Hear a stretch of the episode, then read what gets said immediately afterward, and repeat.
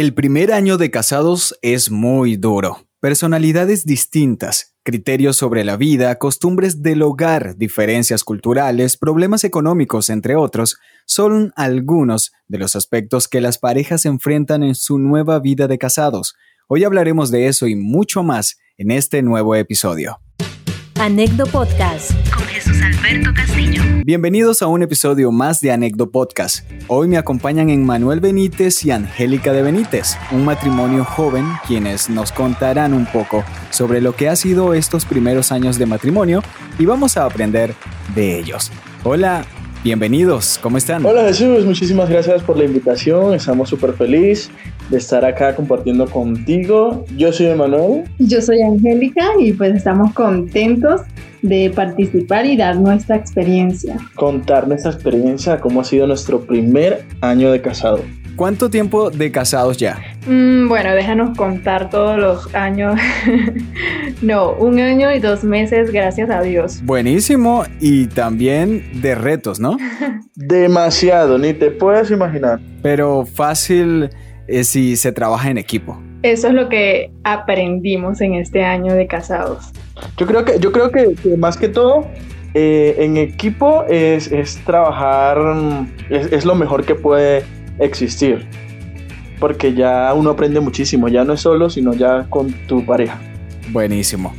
Su matrimonio fue antes de la pandemia, ya que es un año y dos meses, ¿no? ¿Cuánto, cuando todavía podíamos reunirnos legalmente? Sí, sí, claro. Imagínate que antes, cuando, cuando nosotros ya teníamos planes, eh, nosotros teníamos planes para casarnos en diciembre, pero pues eh, no, no se dio los planes para diciembre, sino que ya justo, ya estaba la pandemia, pero no había llegado a este país y nosotros seguíamos con los trámites, trámites y trámites y justo eh, en febrero todavía ya, ya se estaba como que propagando más el virus y, ya se estaban poniendo cuarentena por otros países y nosotros planificando la boda. Nosotros como si nada, estábamos era preocupados por nuestra Sin saber que ya una semana, una semana o dos semanas después, o tres, más o menos dos o tres, que nos mudamos a nuestro apartamento nuevo, nos casamos el 9 de febrero. Y ya después nos encerraron a pandemia. Ayer era la prueba de fuego. Por supuesto. Cuando se casan, tienen muchas expectativas. Piensas que todo será perfecto, que todo será color rosa, pero a la hora de la verdad te das cuenta que no es así. Habrá días en que tu pareja estará de buen genio, en otros días que no tanto.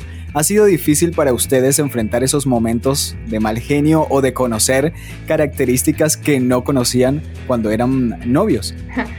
Hablo por mi parte. Yo pensé que, que venía muy bien preparada para, para el matrimonio y pensé que pues estaba preparada para todo eso que me advertían antes de que no vas a llegar y los primeros días va a ser difícil porque yo dije no, no me va a pasar todas esas cosas pero al llegar esos días, los primeros días, eh, me di cuenta que me faltaba muchísimo, de que no sabía nada y tenía que aprender a controlar muchas cosas de mí. Eh, no fueron muchas cosas difíciles tampoco, porque algo muy importante fue que tuvimos un noviazgo de, con propósito y en medio de ese noviazgo aprendimos a conocernos, a conocer nuestros caracteres. Pero en medio del matrimonio creo que aprendí a conocerme a mí y saber que, que me faltaba paciencia, y bueno, todavía me falta paciencia, controlar mi carácter, aprender a, recibir un no por respuesta, a trabajar en equipo porque ya no estoy sola y eso, eso fueron tantas experiencias que, que todavía estoy aprendiendo en, en este año de casada. A mí realmente sí me fue un poco difícil, porque ¿por qué te digo difícil? Y como dice mi esposa, dice, hablo por mí. eh, sí me fue difícil porque es que realmente eh, el tiempo que conviví solo, viviendo solo, ya lejos de ella, fue un tiempo muy... Eh, donde eh, hice tantas cosas que igual no me veía al, al, lado de alguien ya casado y, decir eh, pues ahora ya no es la decisión mía solo, sino de ella. Entonces, al, casarme, una vez que sucede todo eso y pasan varios años, me caso y sucede que, la conozco más y, comienzo como a investigar, a ver cómo, cómo es su carácter, qué es lo que le gusta, qué es lo que no. Y mira que me encontré con varias cosas, inclusive cosas buenas, creo, creo que cosas más malas que buenas. De las buenas son realmente extraordinarias, lo que puedo conocer, pero de las malas es lo que a mí no me gusta. Entonces he aprendido cómo eh, llevar esa parte cuando, por, como lo decía yo ahorita, aceptar, aprender a aceptar un no. Porque pues realmente siempre como, como siempre me, me, me, han, me han dado y mi mamá y los padres siempre me han, eh, siempre he sido yo el niño de casa, pero realmente ya las cosas cambian cuando, cuando eh, estás casado y aprendes demasiadas cosas. Y fue duro, fue muy duro el momento, pero pues vamos aprendiendo de todo y creo que siempre y cada día hay algo que, que podemos eh, descubrir nuevo. Sí, y pues yo decía, analizando pues, nuestro año de casados, eh, yo pensaba eh, mucho era en, este año porque yo decía, eh, el año de casados es difícil porque ya había visto experiencia de otras personas y pues los pleitos, lo que tenían, los, sus problemas eran pues siempre en lo, personal, de que cómo eres tú, de que tienes que cambiar esto. Y pues nosotros aprendimos a hablar lo que no nos gustaba de nosotros. Sí. Lo aprendimos porque hemos tenido buenos consejeros. Y, y hablar entre nosotros lo que no me gusta de ti y lo hemos tratado de hacer bien. Y pues yo creo que por esa parte nos ha ido bien, gracias a Dios. Qué bueno, qué bueno escuchar eso. Y no solo hablar de lo que no les gusta, sino también a veces aceptar algunas cosas que, que de por sí pues son de la personalidad de la persona y que a veces es difícil de cambiar, ¿no? Claro, claro, claro. Imagínate que, que, hay cosas que, por ejemplo, me encanta de mi esposa y es lo atenta y lo muy atenta que es en cualquier detalle, cualquier cosa. Pero a veces, como te digo, como me dices, hay cosas buenas y cosas negativas y cosas positivas. Yo creo que también he aprendido más cosas positivas de ella y he recibido tanto que bueno. Sí, algo que él me decía era que pues mi actitud o mi forma de ser es muy pasiva y pues la de él es diferente. Entonces él, me decía, te, he observado mucho y, y, me he dado cuenta de que tú eres así y no puedo obligarte a ser diferente porque tu actitud es así y pues así te quiero. y lo mismo le decía yo a él, pues tú eres así con un carácter fuerte, eres más impulsivo que yo. Gordito, pues gordito enojón, me dice. bueno, les comento la historia de Steven Brown, que vive en Estados Unidos y es padre soltero. En su tiempo libre se compró un Nintendo Switch y comenzó a jugar Animal Crossing New, eh, New Horizons, un juego en el que se crean aldeas donde debes pagar hipotecas por tu casa. Luego, este decidió unirse a un grupo del juego en Facebook y así conoció a Chayla Johnson. Como este ofreció regalar parte de su dinero porque le sobraba y cuando hablo de dinero es las monedas que tú ganas en los juegos. Sabes que en los juegos uno siempre gana moneditas, ¿no? Bueno, y ella acordó visitar su isla. Tras esto, ella lo invitó a que conozca su isla y pues allí se hicieron amigos, comenzaron las videollamadas y luego se enamoraron y ahora se van a casar. Bueno, imagínate que yo conozco, y, creo que eso ya en ese tiempo es como muy realista porque conozco a, a, un muchacho que dice que jugando videojuegos va a conseguir el amor de su vida. Entonces yo digo, ¿en serio? Pero es que ni lo puedes ver. Y ahora me cuentas esa historia de, de, de, de esto, entonces yo digo, wow, o sea... Sí puede ocurrir. No, es que es demasiado, claro, es que todo ahorita puede, puede ser posible. A, a través de un videojuego puedes conocer a alguien y, puedes llegar hasta casarte. Eh, o sea, no, es demasiado. No, ¿te imaginas que tú y yo nos conociéramos por un videojuego? No, pues. Yo creo que sería jugando Candy Crush o En mi tiempo sería un Atari, no sé, pero como no había. No, el Atari no llevaba internet, pues imagínate. Mario Bros, Mario Bros. bueno, sí, un Nintendo Mario Bros. No, no, cada quien pues se conoce en el lugar perfecto. Y hablando de conocerse, una anécdota de cómo se conocieron. bueno, eh, que, que lo cuente ella. Bueno, sí, lo cuento yo porque, porque fue en el lugar donde yo vivía. Eh, estábamos en un concierto que organizaba mi iglesia y invité a una amiga, pero no pensé que esa amiga iba a llegar con, un chico tan guapo. Entonces... Uy, con el amor de tu vida. por favor. Sí.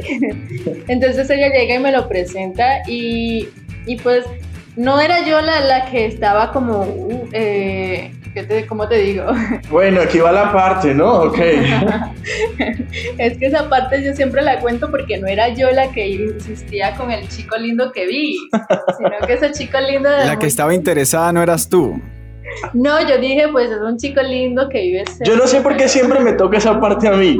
De verdad, que es que siempre la misma historia, eh, ella siempre dice lo mismo y no fue así realmente. Sí, fue así. Porque es que imagínate que el día que yo fui a ese concierto, sí, fui porque unos amigos me invitaron y ese día ella estaba en medio de un grupo de niñas allí y ella a mí me llamó mucho la atención. De hecho, tanto, tanto que ya cuando lo último que ya me iba, yo quería fotos con ella y eso, pero ella a mí no me, no me prestaba atención ni nada. Entonces yo la veía y pues imagínate que una tía de ella, que es cantante, yo dije, me a mí se me ocurrió decirle delante de ella que, ay, ella es muy linda. y no era ella realmente, era, era mi esposa. Y cuando yo voy, yo salgo, yo digo, me voy a ir y no voy a poder tener el número de ella. Bueno, no el número, en ese caso era un pin. Entonces yo decía, no puedo tener, o sea, me voy a ir y no voy a tener el número, el pin de ella, no puede ser. Y me declaré. Uy, se, nos está cayendo la cédula, ¿ayer? Ay, sí. Totalmente, es que ese tiempo, imagínate que, que usábamos y lo exprimíamos el pin. Era lo más cool. Pero yo le terminé gritando, pues, dame tu pin no, pero yo le digo, pero es que yo estaba allí como que concentrada en el concierto porque también era una de las organizadoras y él pues pendiente de tomarse una foto. Entonces ya terminó, terminó el concierto y ya estábamos recogiendo todo, ya él se iba y de repente escucho así de, muy lejos que dame tu pin, pero así muy gritado y me dio tanta penita. Y, yo, no. Y te flechó. Espere, espere, porque es que ella la parte viene y dice, ella no cuenta la parte donde dice, dame el tuyo.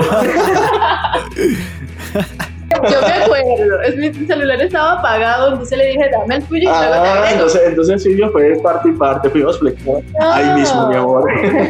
Sí, sí, ya estaban flechados los dos. Lo más lindo fue que pues no fuimos, ninguno se dio el contacto, pero apenas prendí mi celular cuando llegué a la casa. Me escribió, como, ok. No, no, eran como las 2 de la mañana, me llega un mensaje de mi amiga y me dice, aquí están esperando el pin, que le deje el pin, porque si no, no duermen o así.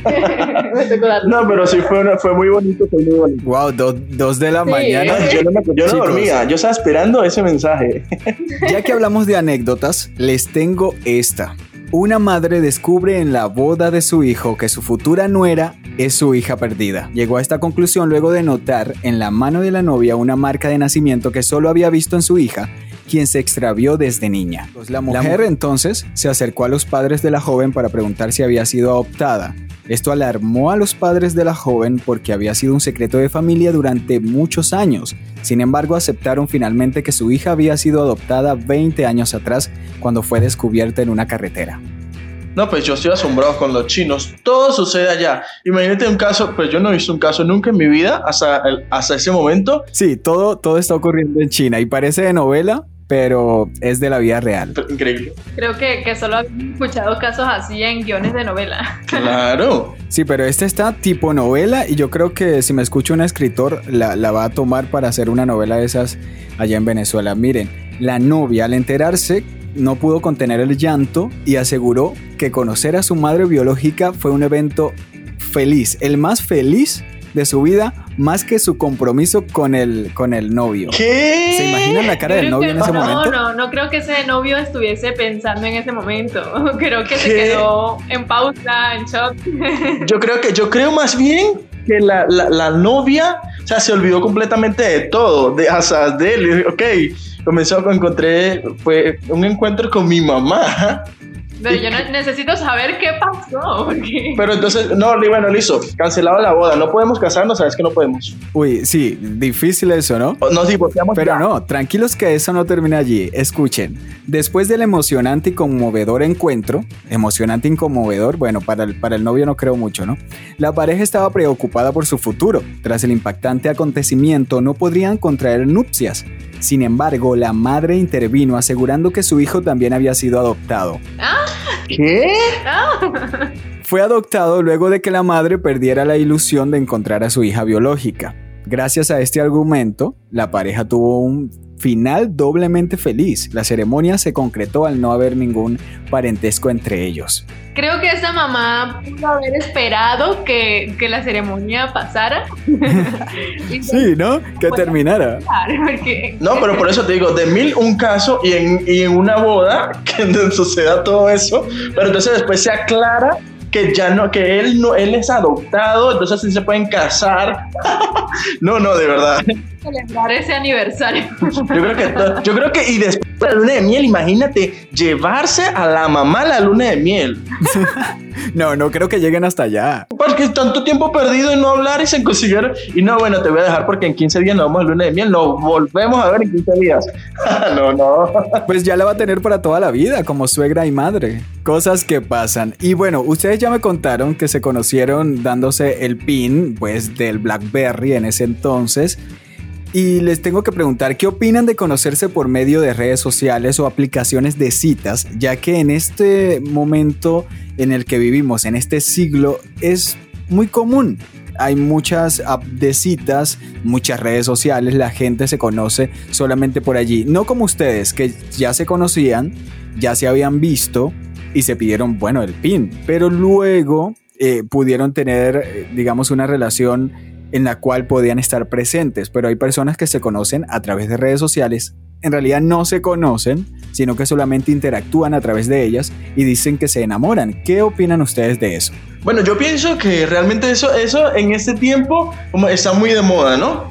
De hecho, hace, hace muchos años, o, como dos o tres años atrás, había un programa que se llamaba Catfish, Catfish creo. Y, y, eso era de la gente que se conocía por internet, pero eso era una locura total. Y yo veía que ahí la gente se escribía, ¿no? Que conocí a, a, una chica que es la chica de mis sueños y los veía y, y, pues cuando llegaban al encuentro, porque lo que hacían el catfish era que ellos lo llevaban a, reencontrarse en persona con, con, la persona que había conocido por, por redes sociales o por cualquier eh, eh, red de internet.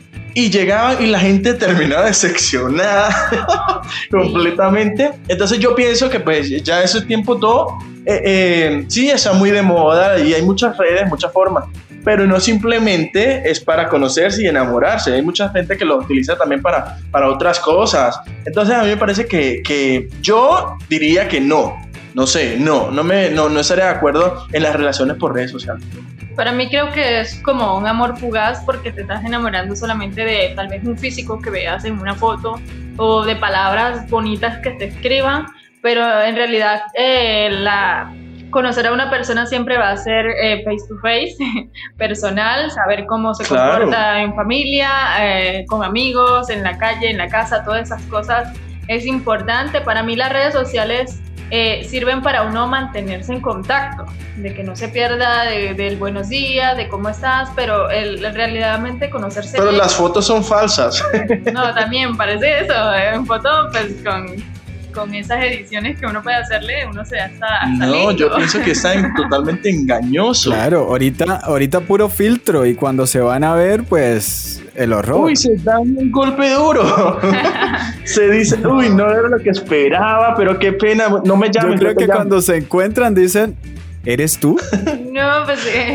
ah, no, qué pena, estoy esperando todavía a la chica que cité acá. Dice, ah, no, pero soy yo. Ah. Ah, mucho gusto. Ah, bueno, dale, no me llames, yo te llamo. Pero, pero ¿qué creen? ¿Que sí pueda ocurrir? Así como ocurrió el caso de, China que les comenté, ¿será que puede ocurrir en uno de un millón? Creo que puede ocurrir sí, en, claro, claro, esas personas. Totalmente. yo pienso que puede ocurrir en esas personas que, ya, ya no buscan algo creo que han tenido decepciones, entonces llega alguien a decirle palabras bonitas solamente por redes y, sin importar la vida, sin importar la vida, pues yo creo que de una vez se enamora. Y sí, claro, de mil no, uno no, hay muchos, demasiado. Puede ocurrir más que todo en jóvenes. Entonces, déjeme contarle que Naomi puede ser que haya tenido muchas eh, citas y haya perdido todas las esperanzas. ¿Quién es Naomi? Pues una mujer que vive en Reino Unido y que un día cualquiera decidió participar en una página web destinada a hacer contacto con personas en prisión. Esto hizo posible que Naomi conociera a Víctor Oquendo, un delincuente preso por asesinato de dos personas en medio de una guerra entre pandillas en Estados Unidos y quien se apoda como el animal. ¿Ustedes creen que podían hacer el amor entre estas personas? Eh, en este momento estoy como ese meme donde aparece ese hombre diciendo no, no, no. No, o le dice, tengo miedo. tengo miedo. Ni quiero estar de cómo. Ustedes están ahí a la expectativa. ¿Cómo va a terminar esto? ¿Cómo, cómo así que, que yo tengo citas con personas que están en la cárcel? ¿Cómo, cómo voy a hacer eso? Yo, yo pienso completamente que, que este tiempo la- cualquier cosa se puede, se- de- un mensaje bonito de un te amo, Puede ocurrir. puede ocurrir, eh, claro. Y, eh, pero, pero hasta llegar al extremo de que eh, eh, conocí a alguien de la cárcel, ok, tiene dos años de preso o algo, o no sé cuánto tiempo, y, y a llegar a casarse, yo creo que eso es una urgencia completamente. Les sigo contando, les sigo contando. Miren, la joven dice que tras varias conversaciones no podía dejar de pensar en Víctor. Revisaba mi teléfono constantemente y sentía mariposas cuando él respondía. Eso dice eh, Naomi. Así como sentías tú, Angélica, cuando, cuando Emanuel se, te, te respondió un mensaje por el PIM. No. Según ella, escucha bien, según ella, no quería enredarse más en una historia amorosa difícil de consumar y cuya base era únicamente lo que se escribían. Posteriormente a eso empezaron las llamadas y hasta detalles de parte del animal, como retratos o dibujos, las cuales ella describe como de un artista brillante. El hombre se las ingenió para conseguir un anillo de diamantes, el cual le hizo llegar a su casa allá en Reino Unido a través de un teléfono. Ese hombre recibió un sí a la propuesta de matrimonio. Se sintió seria y real la propuesta, dice Naomi. Él me llamó ese día y estaba llorando. ¿Saben qué hizo ella? Se mudó a los Estados Unidos. Se va a casar cuando él salga de prisión en el 2034, aunque esperan que con algunos beneficios carcelarios pueda salir en el 2027. Ella dice, sé que es un convicto, pero es mucho más que eso. Es el hombre con el que quiero pasar el resto de mi vida. Creo que ella eh, eh, no está buscando su muerte natural. Yo creo más bien que va a quedar como la mujer del muelle de San Blas. Sola. Porque Uy, ustedes quedaron impactados. ¿Cómo? No, con solo el nombre de, de- del animal, el apodo. Yo no sé qué es lo que pasa, que hay muchachas o niñas en, en este tiempo que si tiene una moto o tiene o, o- o- o está, Tatuaje. o está preso o levanta caballito la moto. Ay, ese es el hombre dedicado. Ay, me encanta, yo lo amo demasiado. Si leemos algo de la noticia, dice que según ella no quería enredarse más en una historia amorosa difícil de consumar, es decir, que ya se había enredado en más historias amorosas difíciles. Allí podemos ver el por qué. Creo que el objetivo de ella no, no se le va a cumplir si sigue con ese pensamiento. Muchachos, muchas gracias por haber compartido con nosotros en este episodio. Ya estamos llegando al final. Sus palabras a todas las personas que tal vez están solteras y a los que pronto van a contraer nupcias y a los que están casados apenas unos meses, ¿qué les pueden decir? Mi parte, empiezo yo. Ok, como se diga, reina. Mi parte, decirle a aquellos primeramente que no se han casado que, que esperar no, no es, es lo más difícil, pero es lo más conveniente. Esperar en el tiempo de Dios porque la persona que nos coloque Dios va a ser la perfecta. Va a ser tal vez con sus errores, pero para nosotros va a ser lo, lo más perfecto. Y aquellos que tienen, que están recién casados, eh, no tener miedo a, a todas las experiencias que se va a vivir. Creo que aunque sean difíciles, son las más bonitas porque aprendemos a conocer a nuestras parejas y que sigan confiando y pues tengan metas, metas y sobre todo eh, llegar a ese nivel con, con, con la pareja de, de contarnos todo, de ser los mejores amigos y de no tener secretos, no tener secretos para que una relación fluya. Sí, yo, yo le digo a todo el mundo, cásese. A todo el que pueda le digo, cásese. Amigo, cásese porque eso es una licencia para nosotros poder adquirir ya algo propio con- de, de uno mismo. Y además que, que el matrimonio es algo muy bonito, es algo, es, es algo que Dios demanda y, que eh, estarás como, como más, estás como en obediencia y entras y es algo muy hermoso. Pero al que le digo, al que le digo que al que lo está pensando, al que está soltero, al que le digo por las redes sociales, mi consejo es no busquen nada por redes sociales porque pues las redes sociales traen muchas cosas. Ahora, yo soy de los que digo y pues yo creo que ustedes también comparten lo mismo, las casualidades no existen. ¿Ok? Las casualidades no existen, la persona indicada está allí, solo tienes que esperar eh, eh, el tiempo, esperar el tiempo y a veces es muy difícil, pero tenemos que esperar, cuando sabemos esperar, vamos a, a encontrar a la persona indicada y vamos a poder casarnos y experimentar ese año tan difícil que dice el primer año de casado, lo, vamos a, lo van a poder experimentar y van a poder pasar al segundo nivel. Así que a todo el mundo le digo que se case, que haga las cosas bien, que el matrimonio es lo más hermoso. Y entre todas las cosas que, que nos rodean, que de todo lo que puede hacer la gente, yo creo que el, primer lugar, la persona eh, tiene que dárselo a Dios. Cuando Dios está dentro del matrimonio, siempre todo va a fluir, sea bueno, sea malo, pero va a estar Dios involucrado en todo. Wow, muchísimas gracias muchachos, de verdad que son unas palabras muy sabias y de un matrimonio joven que sigue aprendiendo a, a amarse y amar eh, tal cual son sus actitudes, eh, sus características. Y pues fue maravilloso poder tenerlos acá con, eh, con, conmigo en Anecdo Podcast. Muy contentos de compartir y pues más Muchísimas adelante le contamos el segundo nivel. Ya después en otro, en otro episodio contamos cómo va el segundo año. Para cerrar, les dejo con esto. El amor cubrirá todas las faltas. Y esto es totalmente cierto. Por más diferencias que hayan, por más malos entendidos o por más que tu pareja te quite la cobija por la noche, todo, absolutamente todo podrá aliviarse si se habla con amor y respeto. Gracias por escuchar Anecdo Podcast. Anecdo Podcast es una realización de Arte y Vida Estudio.